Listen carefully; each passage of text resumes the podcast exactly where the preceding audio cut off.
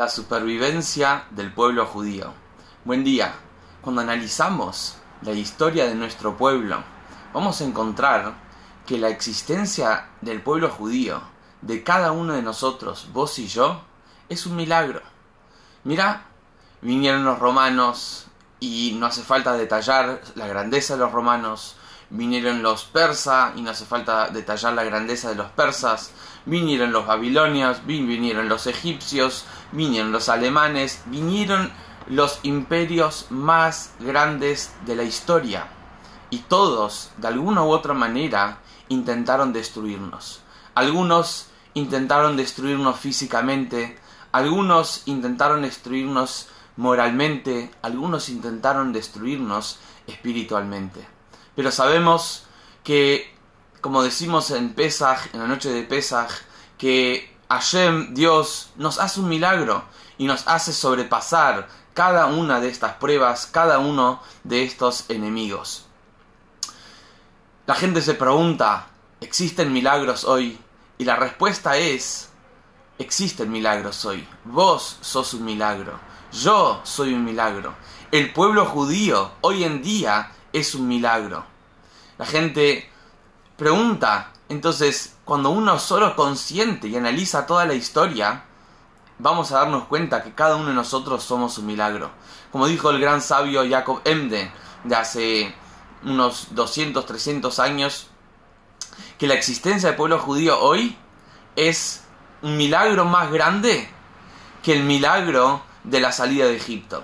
Y eso lo dijo antes del holocausto. Imagínate hoy el milagro de la existencia de nuestro pueblo, seguro que es un milagro. Pero cuando vemos un milagro así, tenemos que preguntarnos cuál es la necesidad de Dios de hacer tal milagro. Dios no hace milagros en vano. Significa que Dios tiene un propósito y hay una necesidad detrás de este milagro. La existencia del pueblo judío está para que nosotros traigamos vida al mundo. Nuestra existencia está para que nosotros traigamos luz. No es un derecho, es una responsabilidad. Pero a su vez es un mérito. Pero a su vez es una responsabilidad. Entonces, decir que el, milagro, que el pueblo judío existe hoy gracias a un milagro es una responsabilidad para ver cómo nosotros podemos cambiar el mundo por medio de estas herramientas divinas que nosotros tenemos, que es el Shabbat, que es el amor al prójimo, que es el estudio de la Torá. Y esto está en nuestra sangre. El primer judío, Abraham, sabemos su historia. Él era uno contra muchos. Él era uno contra todos. Entonces, cuando hablamos de nosotros, descendientes de Abraham, está en nuestra sangre. Esta fuerza de ir contra la corriente y cambiar el flujo de la corriente. Eso es lo que hacía Abraham. Abraham, el hebreo, hebreo del otro lado, significa hebreo, él llevaba a la otra gente a reconocer a Dios y armar un mundo moral y ético.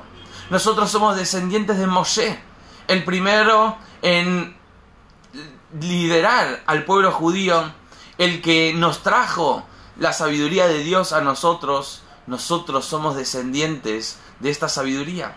Nosotros somos descendientes de David, el rey que luchó, el rey que nos inspiró, el rey que nos demostró lo que realmente es realeza. Nosotros somos descendientes de los profetas, aquellos que trajeron y lucharon contra los grandes imperios, demostrando la verdad de Dios. Nosotros somos descendientes de nuestros abuelos y tatarabuelos que entregaron sus vidas para que nosotros podamos estar acá de una manera libre. Libre no solo para salir a pasear y sin que nos roben, sino libres para que nosotros podamos vivir como judíos.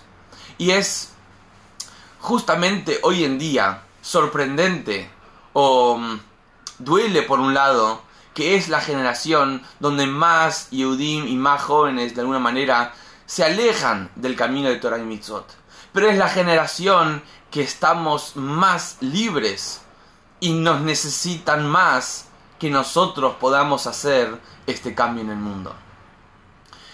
Y nosotros tenemos que ver lo que funciona, lo que funcionó y lo que va a funcionar en nuestra historia. Eso es el camino de Torah y Mitzvot. Y esto nos da algunos beneficios. Y esto nos da una luz muy importante para a lo largo de todo nuestro camino. Quiero mencionar seis. Primero, la Torah y las mitzvot nos marcan un camino de luz en todo lo que son nuestras relaciones. Si vos querés relaciones sanas, estables, que eso es prácticamente lo que abarca lo que abarca nuestra vida, tenemos que saber que tenemos que ir en el camino de Torah y Mitzvot.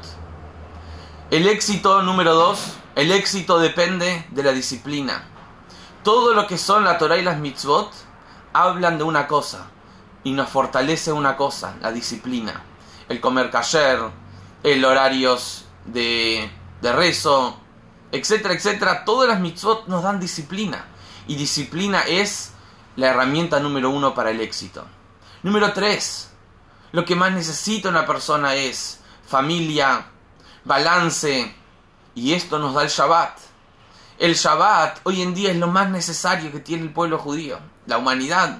Cuando nosotros aplicamos Shabbat a nuestra vida, vemos el cambio en el día a día. Número 4. Cuando empezamos a la mañana como judíos, ¿cómo empezamos? Modea ni lefaneja, doy gracias. Gratitud trae alegría y felicidad. El judaísmo nos marca un camino de alegría y de felicidad. Número 5.